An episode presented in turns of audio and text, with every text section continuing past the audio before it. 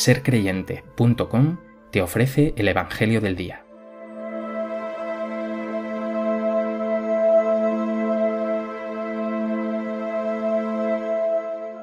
Del Evangelio de Lucas.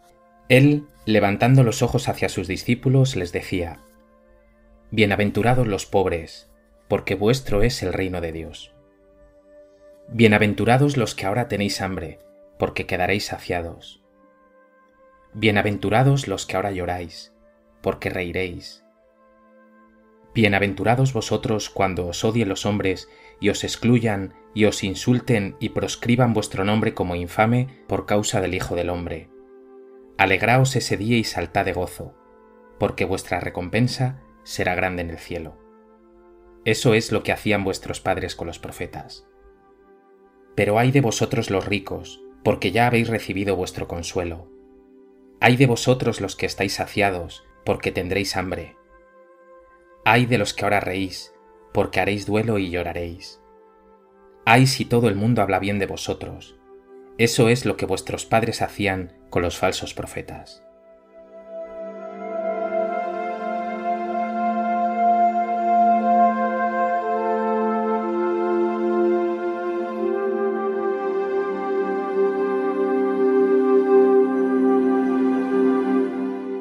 El Evangelio de hoy nos ofrece el que quizá es el más conocido de todos los sermones de Jesús, el Sermón de la Montaña, también conocido como Bienaventuranzas.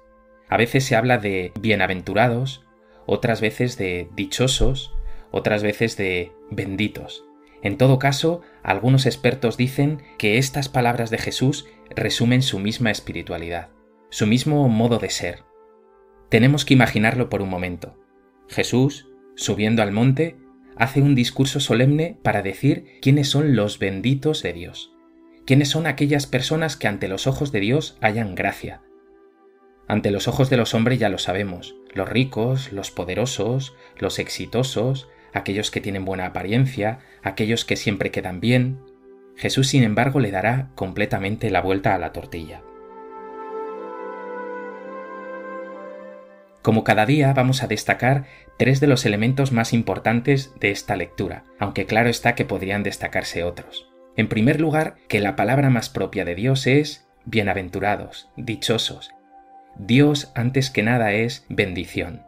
¿Cuántas veces se nos han ofrecido imágenes de un Dios castigador, de un Dios que como un gran hermano estaría persiguiéndonos en nuestra vida para pillarnos en cualquier desliz? Dios, por el contrario, es el que a cada momento dice cosas buenas de sus hijos. Bendito tú, dichoso tú, feliz tú, bienaventurados vosotros. Nuestro Dios, el Dios Padre bueno de Jesucristo, es un Dios de bendición.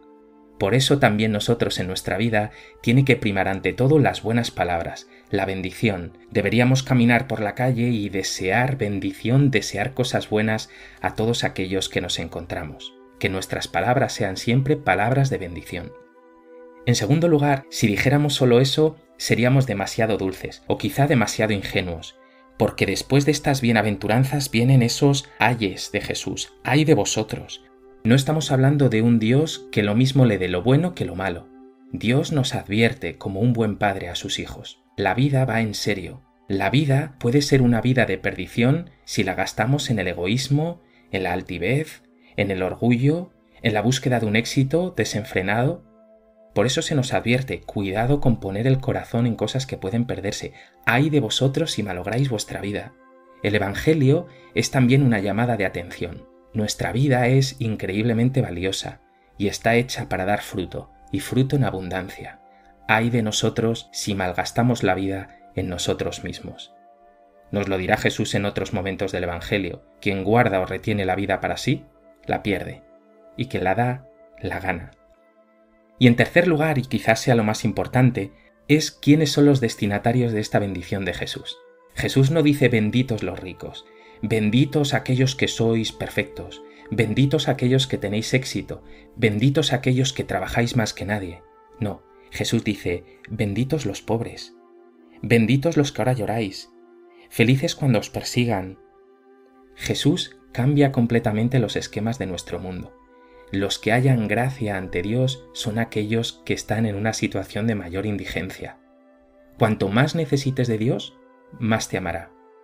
cuando te encuentres más hundido, más vas a recibir el amor de Dios. Quizá podemos entender esto si miramos a una madre. ¿Por quién siente debilidad una madre? Por el hijo que peor lo pasa, por el hijo que más la necesita. Los pobres son ricos porque tienen a Dios en abundancia.